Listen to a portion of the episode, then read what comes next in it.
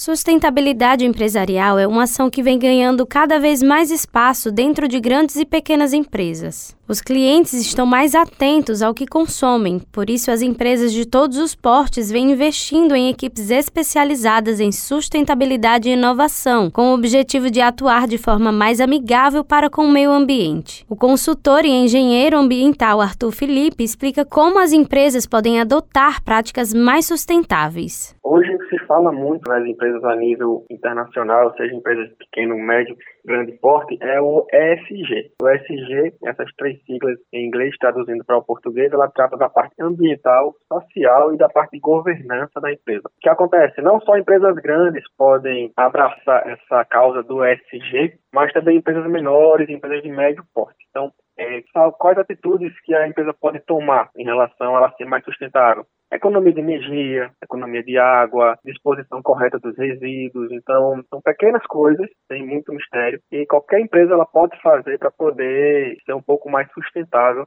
nos dias de hoje. Para o engenheiro, apesar de João Pessoa ser considerado uma cidade verde, as empresas da capital não possuem muito conhecimento sobre o assunto. Em relação à sustentabilidade nas empresas, tem muito que ser percorrido ainda. Tem muita empresa que quer saber os conceitos de sustentabilidade, tem gente que acha que é apenas substituir o copo descartável pela caneca no escritório que já torna a empresa sustentável, o que não é errado, mas assim, o fato de João Pessoa ser considerada uma cidade verde não, não gabarita muito a, a, não as empresas a serem sustentáveis. Por experiência própria, as empresas aqui em João Pessoa, na nossa região, elas precisam realmente acordar para o tema sustentável. Elas ainda não acordaram, infelizmente. Para muitas pessoas, ser uma empresa sustentável pode ser complicado, mas a empresária Amanda Queiroga, que é sócia da Sementeira, um mercado ético e sustentável, desmistifica esse pensamento. A loja tem sido a concretização desse trabalho também de todas nós aqui, que é de trazer uma agenda de sustentabilidade sustentabilidade, de um desenvolvimento mais sustentável para um pequeno negócio. A gente mostra que é possível. Então, a gente tem, por exemplo, os Objetivos de Desenvolvimento Sustentáveis, que estão dentro da Agenda 2030 para o Desenvolvimento Sustentável, que o Brasil é um dos países signatários. Então, a gente escolheu alguns dos ODS para apoiar. Então, alguns ODS que a gente apoia é o de consumo consciente, de cidades e comunidades sustentáveis, igualdade de gênero. Então, alguns de saúde e bem-estar também. Então, alguns desses ODS a gente toma como diretriz para as nossas ações aqui dentro da loja, mostrando que é simples você ter um negócio mais sustentável. Ela ainda cita algumas das ações que adotou em sua empresa. A gente tem um mercado zero desperdício, que isso significa que a gente está na direção do movimento lixo zero,